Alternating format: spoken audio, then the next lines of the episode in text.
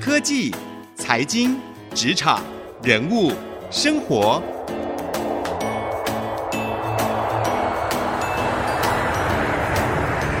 创意领航家。听众朋友您好，欢迎收听 IC 之音主客广播 FM 九七点五创意领航家，我是节目主持人朱楚文。那今天呢，我们要回归到来聊一个非常火热的科技话题哦。这个科技话题呢，不只是一个科技趋势而已，它也会影响到所有我们听众朋友的生活和工作。如果您在科技业工作的话，这个话题就是中美贸易战。现在美国总统川普对于华为。又再重击一拳了。这个呢，颁布的新禁令呢，要求华为哦。所有只要是采用美国技术和软体的晶片，都需要经过美国政府的许可才可以出货给华为。所以华为等于是没有办法再绕什么样的一些小捷径，可以来让自己的可以拿到晶片啊，或者是呢可以顺利的获得这个代工啊，然后可以把手机出货了，所有的路都断了。那除此之外呢，美国总统川普现在传出说，可能也会将中芯国际 列入黑名单，因为他说中芯国际也跟中国的军方有些关系。七所以呢，以后可能也不能跟中芯国际有任何的合作了。那市场就传出啦，华为呢，其实原本是希望，如果他们真的没有办法找到这个晶圆代工的伙伴的话，他会回头去找中芯国际帮忙啊，这是他最后的希望。中国自制晶片，但是这一条路看样子也可能会断了吗？那这件事情对于整个半导体产业，或是对于台湾的半导体产业，会有什么影响呢？我们为各位邀请到的是资策会 MIC 的洪春辉副所长来到我们节目当中，欢迎副所长。主持人好，呃，各位听众朋友，大家好，我是资策会 MIC 的洪春辉。那今天我们的节目就是想要跟副所长来请教一下，应该说聊一下啦，就是非常热的话题。中芯国际现在也被列入黑名单了，现在网友很有趣哦，还到处去找哪一个中国的科技企业可能也有军方的在里面的哈，或者是说就是中国的官方有持股的，他们都先设想好了，可能他也会被列入黑名单哦，谁谁谁可能会被列入黑名单哦，现在。等于是有一种寒蝉效应了哈，蛮可怕的。那回过头来说，就是中芯国际可能被列入黑名单，台湾科技产业好像被大家认为说会有转单效应。我们看这个晶圆代工二哥联电，最近股价好开心哦，动起来了。大家觉得中芯国际是输联电嘛？哈，排名第五，阿，联电是第四。太好了，这个中芯国际的单就会通通到联电的手上，联电会大赚一波。你怎么看这件事情的发展？真的从这件事情当中受惠吗？在我们观察整个中美贸易战来看的话，那么美国确实一波又一波的在对中国特定的一些企业。那做出禁令或是管制啊，那从刚刚主持人提到的华为啊，那么我们知道它的禁令很快啊，在这个九月十五号就会生效，有许多的不管是晶圆代工的产品，或是 IC 设计公司所出的产品，只要有用到美国的技术，那都要经过美国的同意才能够卖给华为。那因此，就像刚刚主持人提到的，确实有很多的朋友应该在最近接到许多比平常量大出很多的订单哦，那在这段时间要出货。嗯、那美国第二波现在呃传出来是可能会对中芯半导体哈、啊，对 SMIC 也有这样子的类似的禁令哈、啊。不过我们现在也还在观察说，它美国禁令所实施的范围、管制的程度会到什么样的地方？好，到目前为止，那这个都还是要再进一步确认的讯息。嗯、但如果我们换过头来说啊，如果美国啊、政府对中芯半导体采用很强烈的管制的措施的话，那不管是列入黑名单，或是呃禁止跟他有生意上的往来，当然原本在中芯半导体下单的这些 IC 设计公司，包括中国大陆的厂商以及非中国大陆的厂商。都有可能会因为这个样子，那他在呃未来的这一段时间可能会没有办法继续的在中芯半导体下单。那当当然就要找寻其他的下单的管道。不过我们知道哈，IC 的产业哈，下单转单的这个工作其实是需要时间的。好，从 IC 的设计到它进入它所有的制程相关的这些合作洽谈，这都需要蛮长一段时间啊。所以，如果以长时间来看的话，美国真的对中芯半导体采取这样子的管制措施，那么第一个。当然，许多原本中芯半导体的客户要找其他的下单来源。那这些新的下单来源，当然就如刚刚主持人提到的，包含台湾的晶圆代工厂商，不管是台积电、联电，甚至是世界先进，对，都有可能会有新的客户或其他原本属中芯半导体的客户会来找他们哈。嗯。不过，这个效应要真的发酵，要真的成成为如此的状况，但还需要一段时间。第一个，我想理清，我们未来还是需要去厘清美国。到底有没有要进嘛？对不对？对，一个是有没有要进，一个是骗人的。对，有没有范围有多大？甚至因为其实现在所有的半导体设备要进到中国大陆，那么都要符合瓦森纳协定。哦，那什么协定啊？呃，瓦森纳协定是一个几个主要国家，他们针对啊、呃、一些特定的国家，比如说中国大陆或一些有恐怖主义相关的疑虑的国家呢，嗯、他们对于半导体的设备出口到这些地区会设立一定程度的管制。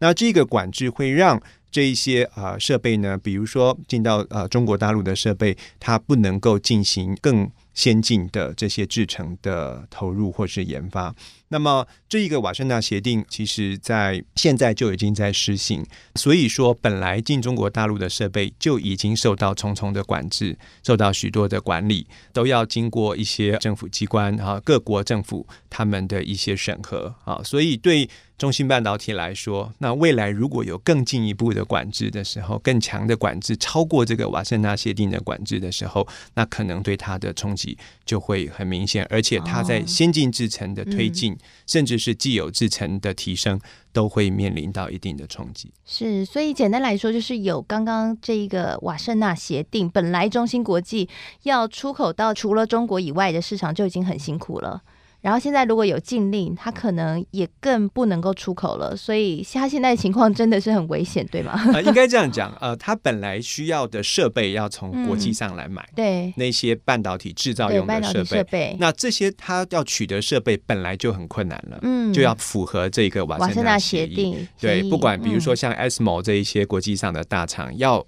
把设备卖给中芯国际，就已经要。符合这个协定。那未来如果美国采用更强力的、更强制的措施的时候，那对于美国的企业要出售设备、出售材料给中芯半导体、中芯国际的时候，那它可能会更为困难，它的面临的限制条件会更高。嗯。只是说，我们现在要厘清的是，它的限制条件到底到哪里？对，所以没有设备就不能生产嘛，哈没有生产，那中芯国际就活不下去了。所以美国现在等于是 断了它的上游哦，可能会用透过这样的方法阻碍中国的半导体的进程发展。因为其实中国政府对于半导体是抱着很大的期望，希望政府那边直接喊话说，他们希望可以半导体产业自给自足嘛，哈。哎，那我自己好奇一件事情呢，中芯现在。在哪一个制程它是最厉害？就它的订单来源主要是来自哪里？然后它是几纳米的订单是最多？我想问这个问题，是因为我想知道，如果真的转单的话，会是联电最能够替代它，还是世界先进，还是台积电？OK，呃，如果我们看呃中芯半导体、中芯国际它的整个 profile 来说的话。它当然也宣称它的制程技术可以进入到一叉，比如说一四一六这样子的阶段。对，我们看新闻媒体上是说十四纳米。对，那但是呃，说实话，具有这方面的工艺技术，跟你实际能够量产，而且达到能够符合客户需求的良率，对，那是。另外一件事情，嗯，好，那是呢，对中心来说的话，对 SMIC 来说的话，他当然希望说未来他持续的精进。正如主持人刚刚讲的，因为中国大陆的政府给他们许多的资源，哈，要钱给钱，要人给人，哈，甚至去用挖角的方式去取得，对，所以发展来讲，这变成是一个国家的战略型的产业，所以它可以得到很多的资源，但是以它整个的。Majority 它主要的客户来源应该都还是中国大陆本土的 IC 设计厂商。刚刚提到还有一些国际上其他的厂商会看中它的成本啊或比较便宜等等的优势，可能会到那边去投单。但是呢，目前来看的话，要在那边投单生产一四一六纳米相关的产品的比例应该是很低的，主要仍然是我们看到二八甚至四叉纳米、六叉相关的这些技术。那也就是说，将来如果它今天受影响的话，那这些的啊要去找替代的来源。那以台湾来说，有在做十二寸厂的这些厂商哈，那比如说这个啊 TSMC，比如说 UMC 啊。那当然有一些产品可能用八寸晶圆就可以做。那在这个 Vanguard，在这个世界先进哈，当然都有可能。甚至国内其实还有力晶也在做晶圆代工相关的产业，那的工作也都有可能会有客户未来会来询问。那只是说这一方面，刚刚还是提到哈，它需要蛮长时间的，大概多长啊？除非它原来就是有两个 source，意思是说这家公司本来就有在中心下单，也有在台系的晶圆代工下单，那未来只是做比例的转移而已哈，那就比较简单，因为它有经验了。对，那如果本来就只有在中心下单，要今天到台湾来下单，那需要的时间通常半年一年啊是跑不掉的。而且坦白来讲，到那个时候啊，台湾的业者现阶段来说产能都还蛮满的。台积电先进制程不用讲哈，那其他的业者其实我们在观察这一段时间整个产能利用率也不低啊，大概多少？好像八九成有吗？嗯，都有，现在应该都有，真的都满。对，而且八寸厂也是满载的状态，所以说对于我们的这些 IC 设计业来说，中芯国际一个全球第四大、第五，应该现在是第五大，但是离第四大也很接近了。嗯，好，所以呢，这么大的一块这个产能，如果真的被美国全禁了，然后要转移出来的话。那对于那些客户来说，其实是蛮辛苦的一个过程。最头痛的应该是 IC 设计业者，在中芯国际投单的 IC 设计业者，嗯、在这里尤其大陆本土的业者。那美国为什么不一开始就直接打中芯国际就好，还要跟华为在这边左勾拳右勾拳的？如果中芯国际其实才是它的痛点所在的话，嗯，我们看半导体产业，我们知道一般分 IC 设计、制造、封测，对，啊，那技术能量最密集的。好，大概是在制造这一端。那当然，设计部分也有很大的一块。那华为它是具有终端的产品，同时华为所转投资的这一家呃，HiSilicon 海思，海思，那它是一个 IC 设计公司。嗯，如果我们把全球的 IC 设计公司摊开来看的话，其实海思的技术领先程度。它能够所生产的这个产品使用的制程来说的话，其实是在领先族群。麒麟晶片听说非常非常厉害，没错。那所以对我们来看的话，在这一个具有领先优势的，如果美国第一个要面对，如果今天打了压抑了华为，它压抑了大陆做 IC 设计的这一个龙头公司。同时呢，也压抑了华为这一个在国际上在通讯的设备、在手机的产品上具有领导地位的公司。这当然是如果对这个中美的这个竞争来说，那这是一个很好的战略目标。哦、啊，那以中兴来说，那他怎么来看？呃，如果在全球的排序来说，就刚刚也提到，它还不算是。最领先的领导的厂商，也甚至我们可以说，它不能算是 first tier 的厂商，啊，它大概是 second tier 第二阶的厂商。所以对这个美国来说，哈，那如果在选择战略目标的话，优先看到的是华为，哈，这是一个。那第二个，其实还有一个很重要的原因是要做这些事情要师出有名嘛。那华为在当时，美国想集中啊、呃、许多的火力，都在找他这个当时曾经有过的一些问题，比如说啊，他跟恐怖主义分子当中，哈，可能有一些这个财务的往来、产品的往来，当然也提到跟军方的关系，哈。对。那所以华为是一个最显著而且容易去处理的目标。那中兴，我们也在观察下一个状况，就是那到底美国要针对他，那用什么样的名义？那单单只是因为跟军方的关联，那这个地方要再衍生出后续对他合理的措施做法，那这里面恐怕都还要有一些这个需要研究的地方。好，刚刚副所长帮我们分析了，其实呢，美国会打华为，而不是先打中兴呢，很重要原因是因为华为它在整个呃手机的品牌上面，它的国际知名度是非常大的，它也是领先的厂商。那它旗下的海思这个晶片设计厂呢的设计能力在全球也是数一数二，所以美国呢先找中国最强的两间先打下去再说，然后接下来再把他们的后路中兴给断了啊。那美国到底会会不会？做得这么绝呢？休息一下，广告回来，我们继续来深入聊聊美国他可能做和可能不做的理由是什么。同时，美国他打华为背后跟五 G 非常有关系，你知道吗？在五 G 这一块，中美表面上不说，暗地里真到不行的这个关键到底在哪里？休息一下，广告回来，我们继续请副所长帮我们好好的分析。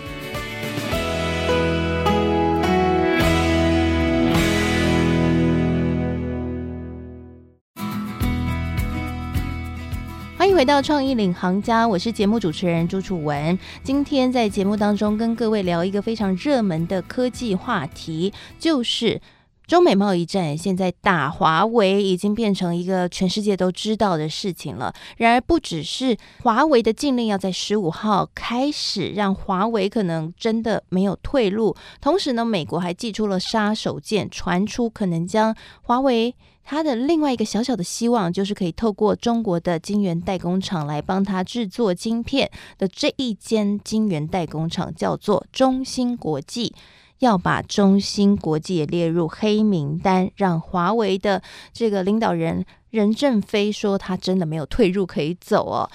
美国他可能这样子做，和不可能这样做，因为现在是在传言嘛。我们在上半集节目有分析了为什么美国他可能会这样做。那下半集节目我们要来聊一下，就是到底这个发生的可能性有多少？副所长，你自己怎么看？自己心里面估大概有多少 percentage？嗯，坦白来说，这个问题非常难回答。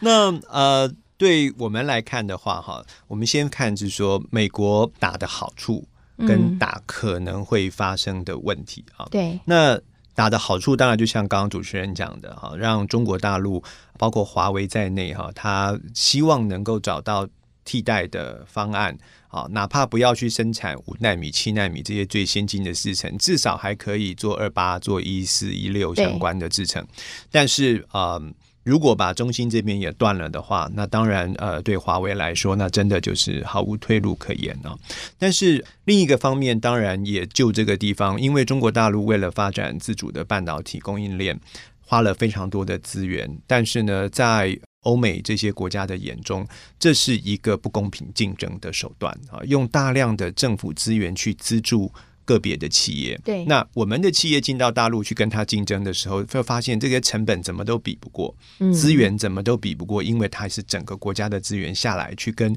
其他国家的竞争者来，所以华为五 G 才可以卖的特别便宜。一个是五 G，一个是包含中芯半导体、中芯国际他们所生产的这些晶圆代工的产品，很多 IC 设计公司，大陆本土的 IC 设计公司在。中芯投片可以享有很好的这个政府相关的补贴，好，所以这样子的一个做法对国际厂商来说，这是不公平的，嗯，不公平的竞争。我们听过很多这一方面的论述，所以他们希望透过这样的方式去消弭这种不公平的竞争，希望给中国政府压力，说你要回到市场竞争、自由的竞争的机制，至少你要做到说大家的条竞争条件是一样的。那这是我想对美国来讲一个很重要的。打的一个关键哈，但是打的坏处是什么？中芯半导体、中芯国际，它有很多的供应链，其实也是美系的厂商，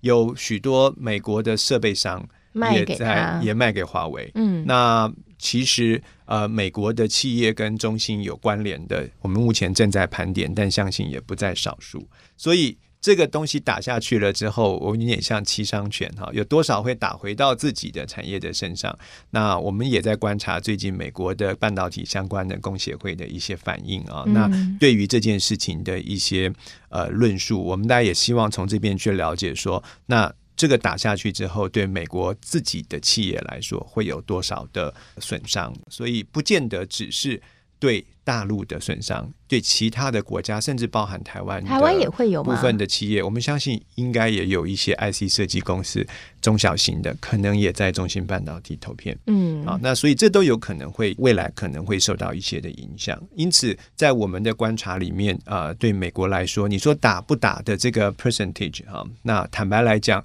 我们就目前来看的话，大概都还是在一半一半左右而已。哦，所以呢，大家也不要马上很开心就去追高股价，因为这件事情也不一定真的会发生哦。好，那刚刚我们想要聊的第二个问题就是，美国锁定华为很重要一个理由，就像刚刚副所长所提的，华为的五 G 的技术。超前领先，而且卖的实在太便宜了。那美国这一波禁令开始实施之后，华为它将会可能没有办法再拿到它的上游的资源哈。那这件事情对于华为在五 G 上面的领先，是不是真的可以让美国把它挡住呢？甚至美国现在还打算用六 G 直接发展六 G 超前，那这个部分对华为和整个五 G 真的会有影响很大吗？目前我们看整个国际上啊，五 G 的发展来说的话，我们从两个角度来看，一个是从手机我们一般用的行动终端，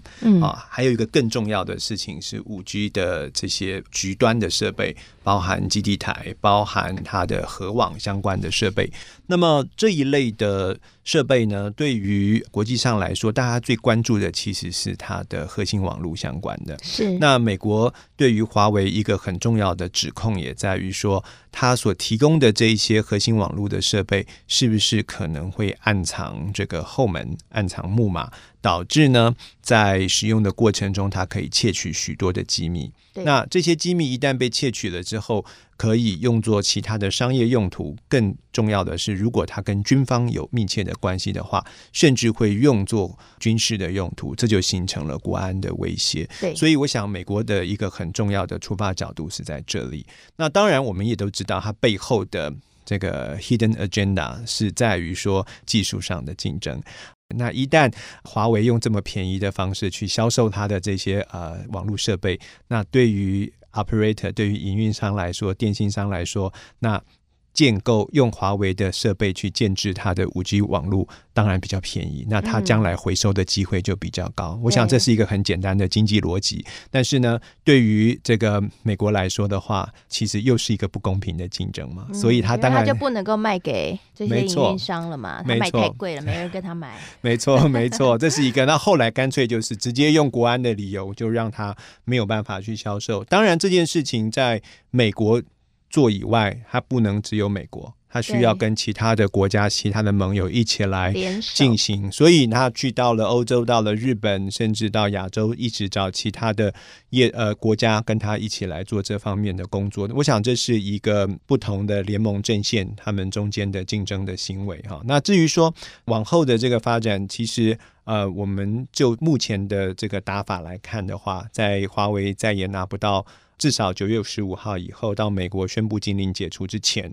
他拿不到更新的晶片，拿不到更新的这一些啊、产品的时候，我相信在中短期之内是一定会受到成一定程度的影响。当然，我们知道华为已经先预备了很多的库存，啊，也许到今年底之前，他大概不用太担心哈。但是更长期来说，啊，在美国总统大选过后，如果美国还是同样的采行这样子的政策，那么，我想华为在五 G 相关的发展势必会受到影响。好，我们非常谢谢副所长今天精彩的分析，谢谢副所长。谢谢，谢谢主持人，谢谢各位听众朋友。相信透过刚刚副所长的分析哦，大家对于中美贸易战，现在华为的新禁令将在九月十五号实施的这一件事情，应该更加的知道未来会怎么发展了哈。简单来说呢，就是真的未来大家都拿不到华为的订单啦，但是整个市场还是在，只要需求。在大家都可以寻求新的商机和机会哦。这个五 G 的部分呢，